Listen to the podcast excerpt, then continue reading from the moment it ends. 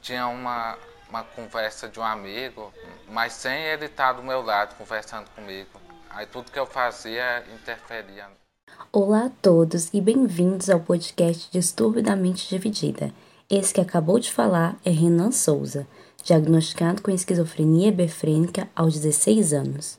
Eu sou Carolina Freitas e esse é o segundo episódio da série Distúrbio da Mente Dividida, a esquizofrenia sob o olhar do paciente. Este capítulo vai contar a história de cinco pessoas diagnosticadas com esquizofrenia, abordando as particularidades do transtorno e as diferenças entre os tipos de esquizofrenia. Uma pessoa pode ser diagnosticada antes dos 18 anos? Pode. Pode sim, com certeza ela pode ser diagnosticada por esquizofrenia antes dos 18 anos. A grande maioria é após os 18 anos, mas ela pode ser diagnosticada antes dos 18 anos, sim, sim. Principalmente a, a esquizofrenia chamada hebefrênica. Essa é a psiquiatra Ângela Bandeira do primeiro episódio.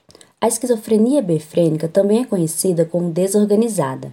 Alguns dos sintomas que podem ser observados em um paciente diagnosticado com hebefrênica são um comportamento mais infantil, com respostas emocionais inadequadas e pensamentos incoerentes. Raramente as alucinações e delírios fazem parte dos sintomas apresentados, porém não significa que não podem ocorrer. Esses sinais podem prejudicar a realização de algumas tarefas simples que fazem parte da rotina do paciente. Além disso, pessoas diagnosticadas com esquizofrenia befrênica têm dificuldade de se comunicar e se expressar por conta do isolamento social que atinge essas pessoas. Antes eu brincava aqui na rua, eu é, não faço amizade na escola. É, eu deixei todo, toda a amizade que eu tinha, aí eu ia para a escola, não conversava com ninguém. Esse é Renan, um jovem de apenas 17 anos que foi diagnosticado com esquizofrenia há cerca de um ano. Desde a infância, Renan nunca foi de ter muitos amigos, sempre foi muito tímido e não gosta de conversar muito. Eu consegui perceber isso no nosso bate-papo. Na maioria das vezes, ele preferia que sua mãe respondesse às perguntas. Como relatado por Renan, ele costumava conversar com um amigo durante todo o seu dia, porém esse amigo não estava presente nas conversas fisicamente, somente na imaginação de Renan. Além desse amigo, Renan também costumava ouvir as vozes dos vizinhos na sua casa, como se eles estivessem presentes naquele exato momento, mas como deve imaginar, não tinha ninguém. Quando perguntei o que essas vozes falavam para ele, Renan disse que não se lembrava. A qualidade do áudio da minha conversa com Renan não ficou boa por conta de um som externo. Por esse motivo, eu vou narrar a maior parte dos fatos relatados por ele.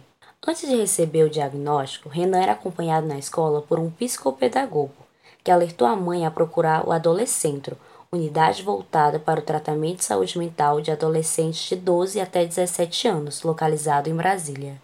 O diagnóstico de esquizofrenia befrênica veio muito rápido, em cerca de duas semanas, enquanto estava internado no Hospital de Base do Distrito Federal. Renan lembra que ficou internado duas vezes no hospital. Na primeira ficou sete dias e na segunda três, ambos acompanhados da mãe. Renan teve que voltar ao médico porque os medicamentos a princípio não deram certo. O jovem não conseguia ter boas noites de sono e estava com a coordenação motora ruim durante seu processo de tratamento. Hoje Renan está estável, não escuta mais vozes, dorme bem e parou de tremer. Nem sempre o garoto quis tomar as medicações, porém nunca interrompeu o tratamento e sempre aceitou ser levado ao hospital.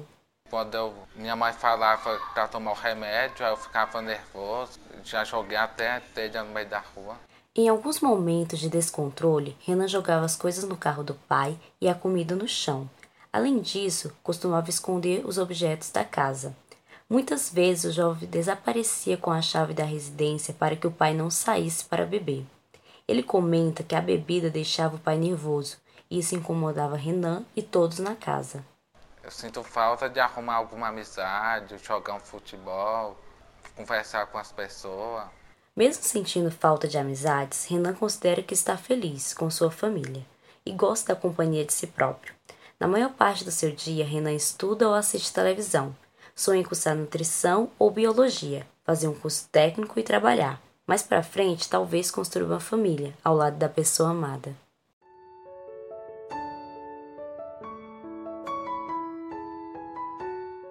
A esquizofrenia paranoide é o tipo mais comum de esquizofrenia. Predomina os delírios de perseguição ou aparecimento de pessoas. Por conta disso, os pacientes com esse transtorno ficam mais desconfiados e costumam ficar mais agressivos e nervosos. Em alguns casos, os pacientes pensam que têm superpoderes, escutam vozes e têm alucinações. Podem ocorrer com menos frequência alterações da memória, falta de concentração e isolamento social. Não é necessário ter todos os sintomas ou somente um deles para ser diagnosticado. Caso tenha dúvidas sobre isso, escute o episódio anterior, que falamos mais a fundo sobre o diagnóstico.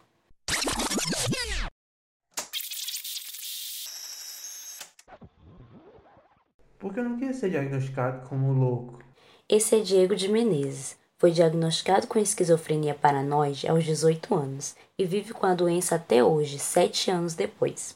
Porém, antes de ouvir a palavra esquizofrenia pela primeira vez, o rapaz vivia uma vida tranquila e comum para sua idade, até que algumas coisas começaram a mudar. Antes, eu gostava muito de jogar bola, sair com os meus amigos, mas aí chegou uma certa idade que eu comecei a me isolar, que eu comecei a achar que a vida não tinha mais sentido. Quando foi com uns 16 anos, eu tive meu primeiro surto psicótico. Na verdade, não foi um surto psicótico, foi um surto de querer ficar só no quarto, ficar com afeto embotado, comecei a ouvir vozes. Diego acredita que o período de pré-vestibular piorou seu estado mental, o que pode ter causado a crise que ele acabou de mencionar. Sendo assim, o estresse e a pressão para o vestibular apareceu como um possível gatilho para sua crise. Nesse período, Diego foi para a Paraíba, estado de sua mãe onde realizou consultas e foi diagnosticado com um transtorno obsessivo compulsivo. A esquizofrenia passou despercebida pelos médicos. Quando voltou para sua casa em Brasília, Diego parou de tomar os remédios receitados, porque não aceitava que tinha alguma doença. Com 18 anos, Diego entra no quartel e, após três meses em ativa, ele tem sua primeira crise em serviço. Eu comecei a ver, ouvir vozes. Como eu trabalhava no escuro, eu comecei a ver, a ver os vultos passando. E daí eu comecei a ouvir vozes mandando eu atirar, matar as pessoas, me matar. As vozes mandavam me matar. Teve uma hora que eu peguei o fuzil e vi o fuzil derretendo. Aí eu, aí eu liguei e falei, aqui o fuzil tá derretendo. Ele, não, tá normal. Aí eu, não, tá... Tá o que foi? Derretendo. Tá derretendo. Aí as vozes, aí, aí misturou tudo. Aí eu comecei a ouvir vozes de comando, mandando ele me matar e matar os outros. E eu com o fuzil na mão. Eu, eu já eu tinha passado o rádio já. Aí um passou o rádio pro outro e me mobilizaram. Depois me, me jogaram lá fora do quartel. Durante nossa conversa, muitas vezes Diego esqueceu o que tinha dito ou esqueceu o que iria dizer. Por isso, quando me contou da crise no quartel, a história ficou confusa. Então, busquei esclarecer os fatos com a família e vou contar agora. Durante seu plantão, Diego presenciou um roubo à sorveteria do Exército e, sabendo o certo a se fazer, o jovem militar denunciou o crime realizado pelos companheiros de trabalho ao seu superior. Depois disso, Diego passa a ser ameaçado, fica com medo e entra em uma nova crise. Vale lembrar que tudo isso aconteceu em um dia. Sem saber ao certo o que estava acontecendo, vendo e ouvindo coisas que não eram reais, Diego começou a escutar vozes mandando ele matar as pessoas ao seu redor e a si próprio. E para piorar a situação, quando Diego foi relatar que estava escutando essas vozes de comando, o seu comandante mandou ele tirar a própria vida.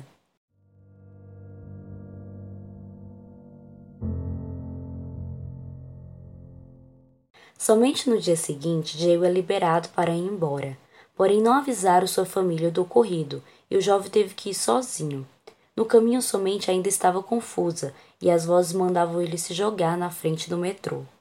Ainda desnorteado, Diego consegue chegar na parada perto de casa. Os vizinhos o reconhecem e levam ele até sua mãe. Nesse mesmo dia, os familiares levam Diego para o Hospital das Forças Armadas, em Brasília, onde ele fica internado por cinco meses e recebe a notícia que tem esquizofrenia. A esquizofrenia, ela afetou diversas áreas da minha vida o afeto ele foi, ele foi ficando embotado. Não conseguia terminar aquilo que eu iniciei. Ah. Tipo, trabalho. Eu trabalhei na internacional, né? Eu não consegui me adaptar. Não que eu seja preguiçoso, é porque eu tenho uma doença, né? Eu não conseguia me adaptar à vida adulta. Sabe Peter Pan? Que você criança a vida toda. Quando eu surtei, eu achava que eu era Peter Pan. Queria viver num mundo assim, imaginário mesmo. Hoje Diego entende que tem um transtorno mental e que precisa de tratamento. Ele aprendeu a diferenciar o que é real e o que não é. Uma das coisas que Diego menciona que ajuda ele a voltar ao mundo real é sua esposa. Para ele, conhecê-la foi uma das melhores coisas que aconteceu na sua vida após o diagnóstico. Diego considera que está feliz por estar com sua família, mas nem tudo são flores. O jovem sente falta de sair sozinho, o que não pode fazer hoje porque não está totalmente estável. Ele sente que está preso no seu mundo imaginário. Outras coisas foram perdendo a graça para Diego. Atividades que amava fazer antes, como jogar bola e videogame, não o atraem mais.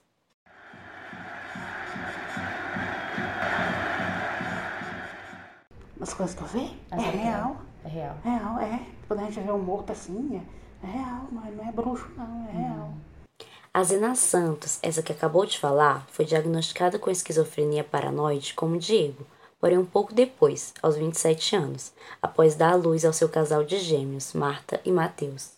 Hoje a Zena está com 45 anos e não se lembra ao certo quando as alucinações e delírios surgiram pela primeira vez, mas a família diz que foi logo nos primeiros anos de nascimento dos filhos. Sobre esse período da sua vida, a Zena não comenta, por isso, somente no próximo episódio vamos contá-lo sobre a visão dos familiares. A minha conversa com a Zená foi muito produtiva e interessante, mas confesso que em alguns casos é difícil diferenciar o que é real. A senhora conta das suas alucinações com muita propriedade. Se você não buscar detalhes, fica quase impossível de perceber que a história faz parte desse mundo paralelo. Eu conheci muito mágico, né? Porque no Brasil tem muito mágico, né? Mágico é, é homem que faz reencarnação, mulher que faz reencarnação, um ou outro. Essas pessoas eu conhecia. Conheci na igreja, conheci no circo, conheci no parque. Eu achava Mágicos. alegre, né? É, os mágicos. O Roriz mesmo era um mágico, uma vez eu conversei com ele. O Roriz? É, o governador era um mágico. Eu nunca imaginei que ele fosse morrer, que ele era muito sabido. E a senhora ainda vê esses mágicos? Vi um na igreja há pouco tempo. Ele bem ali, mas nessa camisinha de pedestre, fazendo a mágica. Achei interessante, como sempre. Como ela mesma afirma, a Zená costuma ver muitos mágicos, que para ela são reais. É difícil afirmar se são ou não. Devido à frequência e lugares inusitados, parece ser imaginação. Um fato positivo, se é que pode ter, é que esses mágicos não costumam fazer mal a ela e ela não tem medo deles. Porém, a Zená tem algumas alucinações mais sérias, como costuma ver pessoas mortas e guerras no Brasil. Ela afirma que já levou tiros de um policial e já viu outros agentes matando pessoas ao seu redor. A Zena diz que já foi atropelada, esquartejada e estuprada mais de uma vez. Algumas das coisas relatadas pela senhora são impossíveis de terem acontecido, outras, infelizmente, não. Mas a família afirma que ela conta histórias como essas todos os dias e que nunca aconteceu nada parecido. Ai, minha filha, eu tô tanto inimigo, Tem? tanto inimigo, que eu tô até preocupada. Tô até Quem preocupada. são? Tô, Deus tá me ajudando mim não esquecer a cara deles, o endereço deles, pra mim passar longe deles. Mas eles vêm aqui? Pois na casa é. da senhora? Hã? Eles vêm aqui? Ah, ultimamente não veio, não, não vem não. Veio, veio uma vez, outra, depois veio outros, veio outros, vamos embora pro mundo afora aí. E eles fazem o que quando eles vêm aqui? Roubar. Como devem ter observado, a Zena não consegue diferenciar o real do imaginário. Para ela, tudo que conta aconteceu de fato. Ou seja, essa senhora vive uma luta diária com medo desses supostos inimigos e com muitas cicatrizes das dores que viveu na sua mente, e estão lá até hoje. No meu pensamento, eu não sei se eu tô doida, mas eu acho que piorou. Porque a, a, a religião entrou em crise, né? Entrou em guerra. Antes era tudo calmo, bonzinho, partiram pra luta, estão tão assassinando, né? Na igreja? Sim, entrou em guerra, isso prejudicou o Brasil, né? Lá na igreja da Aqui, um monte de lugar no, mundo afora. Estão matando as pessoas É, mat- Matando os próprios de casa. Pois é, isso é guerra, ali no livro, isso é guerra mundial. E antes estava calma, piorou, né? Porque é, antes eles faziam oração e a gente melhorava, né? Aí desistiu das orações, né? Agora faz Agora mais é festa. Festa com morto dentro não presta. E aconteceu, tá acontecendo. O morto debaixo da cama e a festa na rua. Dentro da igreja? Sim. Pois é. E eu proibida de ajudar o morto. Aí até que fim levaram. Aí o que, que 14 eles fizeram com a senhora? Enterraram o morto. O que, é que fizeram? Acusaram eu de ter matado o cara sem eu ter matado. Hum. Peguei uma pizza de mandioca, sem eu ter feito nada. Aí tá, eu fiquei boa, fui em casa de igreja falar o que tá acontecendo, né? O que, que eles Na vida do rapaz. Eles foram ajudar ele, né?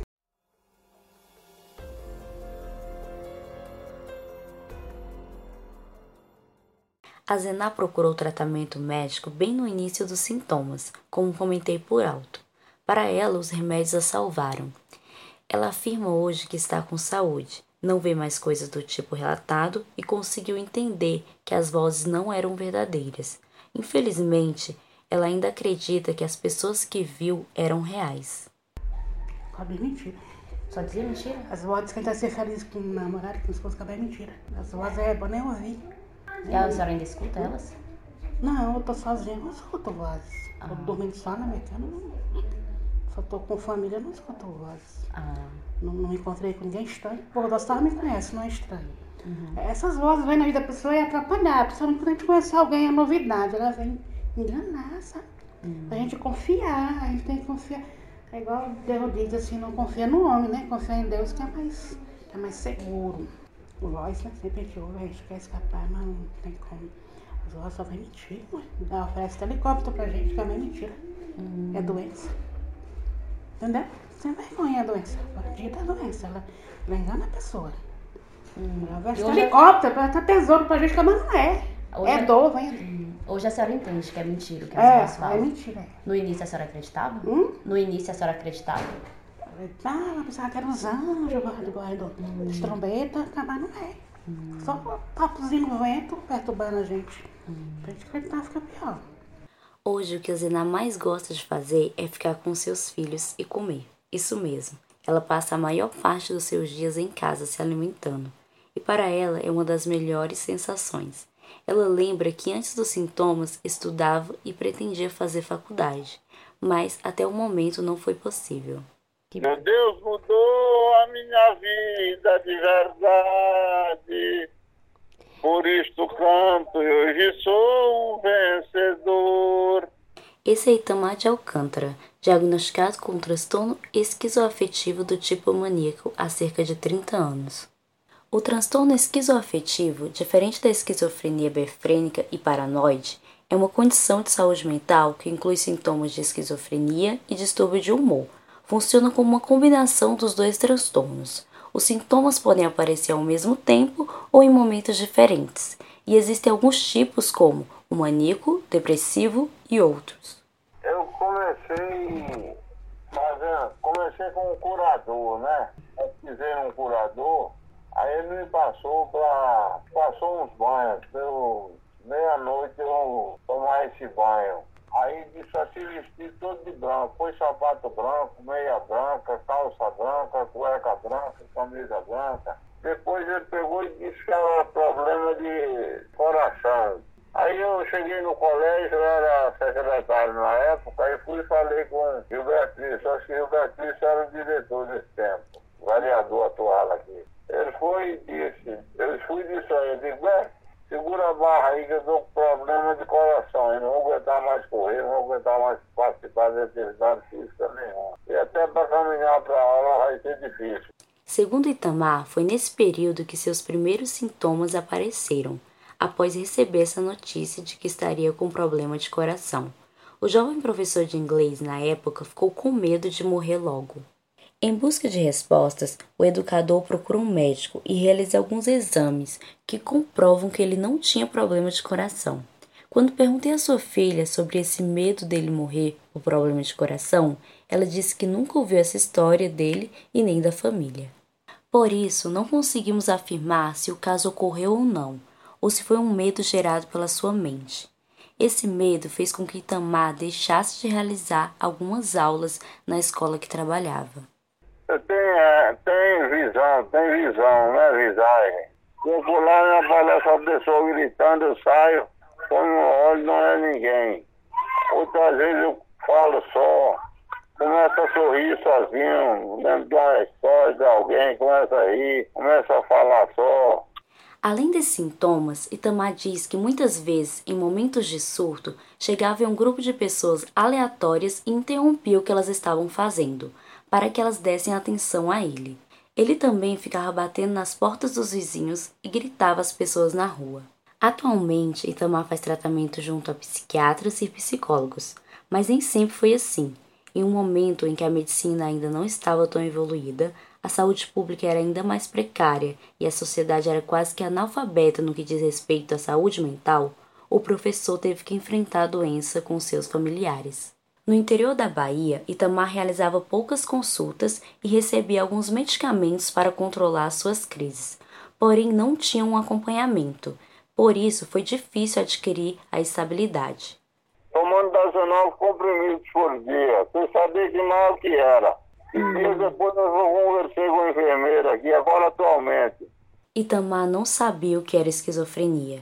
No hospital chegou aí muitas vezes, mas ninguém explicava nada.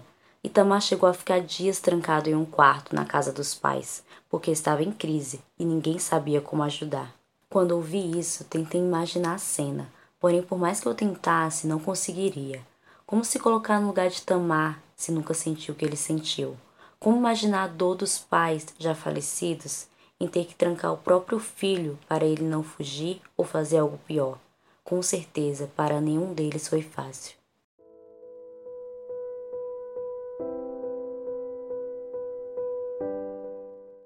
Depois de altos e baixos, Itamar está bem. É acompanhado por especialistas em Brasília, toma os medicamentos receitados, aceita e entende que tem uma doença e, principalmente, hoje ele é livre, pode sair para onde quiser. Aos 56 anos, Itamar ainda tem um sonho de ser pastor e criar uma igreja, que é ajudar as pessoas e atrair fiéis para Jesus. Eu adquiri essa experiência aí de que a gente nunca é completo e que vale a pena carregar essa cruz aí, perdão meu Deus, vale a pena carregar essa bandeira aí de maluco beleza como o Raul, né? porque são tantos malucos beleza que a gente vê que existem. E nem todo mundo é perfeito, né, irmã? Deus nos fez imperfeitos para que pudéssemos nos completar. A última história de vida que vou contar neste episódio é o do seu Francisco Herculano, diagnosticado com esquizofrenia paranoide como Diego e Azenar, Francisco tem 68 anos e vive com a doença há mais de 20 anos. Ele não estava preocupado com a minha doença, estava preocupado com isso. Tirar de mim. Eu não gosto dele. Mas... Não sei que eu gosto. Não sei se eu não gosto. Só sei que fizeram Que se não fosse isso, nada disso estava acontecendo. Se eu tivesse recebendo meu ordenado direitinho, não precisa, eu mesmo pago minha dívida, eu estou lúcido, não estou sentindo, graças a Deus, nada, estou tomando remédio da diabetes, estou tomando remédio para dormir, Tô tomando tudo direitinho. Durante toda a minha conversa, Francisco voltava no assunto que mais o incomoda, o fato de ter sido interditado há mais de 10 anos atrás. Interdição judicial acontece quando a justiça considera que uma pessoa é incapaz de gerir seus próprios atos. Sendo assim, é nomeado um curador para representá-lo. No caso de Francisco, essa pessoa é uma das suas filhas, Cleide Regina. Todos os seus outros oito filhos concordaram com a decisão, menos seu Francisco, que considera que está bem e que não precisa de interdição. Única coisa que eu preciso é de paz e mais nada. Porque o resto Deus já me deu, que é, que é saúde. Saúde eu estou tendo, graças a Deus. É, não sei o que foi inventado por juiz, que o juiz está me punindo, porque está tá tirando o que é meu dando para filho. Hum. Filho tem que trabalhar, filho tem que ah, correr atrás, como eu corri. Mas o que corre muito, assim, pode ter certeza, que eu não tenho nada para me interditar. Eu botar no nome dos outros, não estou interditado, eu não sei que juiz foi esse que fez isso. Para dar o que é meu para os outros, os outros não querem trabalhar, só viver do que é meu. E eu ficando sem nada. Eu não entendi isso. Não, porque ele não pode pegar o que é meu e dar para os outros, não. Eu entendo, eu com pouco raciocínio que eu tenho, entendo que juiz nenhum tem o direito de pegar o que é meu e passar para outro, não. A não ser, mas se eu tivesse doido, mas aí que não podia. Aí que não podia, agora que eu não estou. Quando perguntei sobre os seus primeiros sintomas até o diagnóstico, seu Francisco diz que sentia muita insônia, que escutava algumas vozes e que falava muitas coisas aleatórias. Porém, sobre isso não entrou em detalhes. Isso aí, isso aí eles me falaram, me perguntaram, eu falei que isso se sentia. Isso tinha voz no meio. Mas, sim, mas sei lá, atrás de muitos anos. Nunca mais você Não, não, nunca. eu sentia, eu sentia, Escutava. eu escutava a voz. Mas aí depois disso, depois eu comecei a tomar remédio, isso passou, graças a Deus. Aí nunca mais soltou. E o que, que elas falavam, o senhor lembra? Eu, eu prefiro ficar no silêncio. Ah, tudo bem. Entendeu? Eu não prefiro revelar porque são as coisas que a gente que passa, que a gente vê que não deve falar mesmo e para não complicar. Para seu Francisco, seu diagnóstico foi inventado. Ele não associa seus sintomas à esquizofrenia. Segundo ele, as muitas noites perdidas de sono, quando trabalhava de vigilante, pode ter acarretado um problema passageiro, mas não eterno. Então, no caso, o senhor não acredita que o senhor foi no médico, mas que te deu o diagnóstico? Fizeram isso por causa, eu não sei, eu, eu tive muita noite de sono, que eu trabalhava, dirigia, à noite na de veículo, e eu tive muita noite de sono. E isso pode ter carregado um problema passageiro, que era um problema de, de alteração. Eu sentia muita falta de sono, eu não dormia. E isso pode ter atingido um patamar da minha consciência. Passei a falar muito, falar demais, entendeu? Falava muito. Por isso me botaram esse negócio, que esquizofrênico, não sei o quê. Não sei quê. Esquizofrenia. Isso. Mas eu, nada disso, não matei ninguém, não roubei ninguém, não, não joguei dinheiro morto, não matei ninguém, nu- nunca rasguei um centavo. Muitas vezes ele relata ter ido ao hospital ou ter sido internado sem estar sentindo nada. E mesmo assim, afirma sempre seguir o que os médicos passam e garante nunca interromper o tratamento. Algumas vezes ele relembra que ficava tremendo muito, mas era porque tomava muitos medicamentos ou porque não comia direito. Seu Francisco fez questão de mostrar seu quarto e falar das coisas que incomodam seus familiares. Nunca outra vez eles falaram que eu dizia que eu comprava bastante televisão, eu dizia. Mas esse mesmo eu não comprei não, só tenho duas, três televisões. Eu nu- nunca queimei nada aqui, eu nunca quebrei vidro, In- inventaram negócio de. Eu vou mostrar meu quarto onde eu durmo, eu sei mostrar como é que tem lá. A televisão sempre, eu continuo usando a mesma coisa quando, no, no começo. Da mesma coisa que eu usava no início, eu estou usando agora. Nunca precisei. Eles tentaram desmanchar, pegaram meus espelhos, levaram, era bastante espelho que eu tinha. Eles pegaram um bocado, tiraram, para tentar diminuir, mas eu tornei colocar do mesmo jeito. Continuou a mesma coisa. E aí vocês inventaram lá. Tá que tá, a casa está cheia de espelho, vai queimar, é perigoso. Não, não sou doido, se fosse doido eu tinha morrido aí, lá disputado, ou, ou ter... Nunca fiz nada com espelho, nunca quebrei um espelho, nunca quebrei nada. Para seu Francisco, o fato de comprar vários espelhos e televisões e ter o quarto cheio deles não significa que tem algum transtorno mental. E pior, ele não acredita que os filhos fizeram tudo isso para ajudá-lo. De fato, pelo que eu pude notar, seu Francisco parece estar bem. Não relata mais ouvir vozes ou se sentir perseguido. Mas como aprendemos no episódio anterior, o tratamento é para sempre. E que bom que, mesmo ele não concordando com tudo, entendeu essa parte. A vida de seu Francisco após a doença não parou. Ele tem uma companheira e mora com um dos filhos, mas visita ela sempre às sextas. Ele também tem um amigo que costuma ver com frequência. Apesar do problema do dinheiro, ele afirma que seus filhos o tratam bem, ou seja, levam uma vida de aposentado tranquila. Peço que você não entre em julgamento agora, ouvindo somente o lado de seu Francisco e das pessoas com esquizofrenia. É preciso ouvir os familiares, e nós vamos fazer isso no próximo episódio.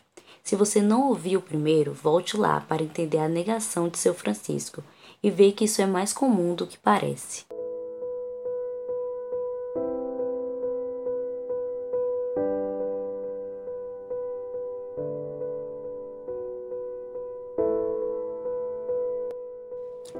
Infelizmente, não foi possível falar de todos os tipos de esquizofrenia nessa série. Mas se quiser saber mais, basta acessar o site do podcast, mentedividida.com, para ver dicas de livros sobre o assunto. Distúrbio da Mente Dividida é um podcast criado por Carolina Freitas e faz parte do meu trabalho de conclusão de curso da Universidade Paulista Unip de Brasília do curso de jornalismo. Eu sou Carolina Freitas, idealizadora, pesquisadora, apresentadora e produtora do podcast. A identidade visual e criação do site é de Leomar Paz, com contribuição de Carolina Freitas. A supervisão é do professor e orientador Gustavo Souza. Este episódio só foi possível ser feito graças às histórias de Renan Souza, Diego de Menezes, Azenar Santos, Itamar de Alcântara e Francisco Herculano. Agradeço a todos vocês por compartilharem e confiarem a mim as suas memórias. Obrigado por ficarem aqui e até o próximo capítulo.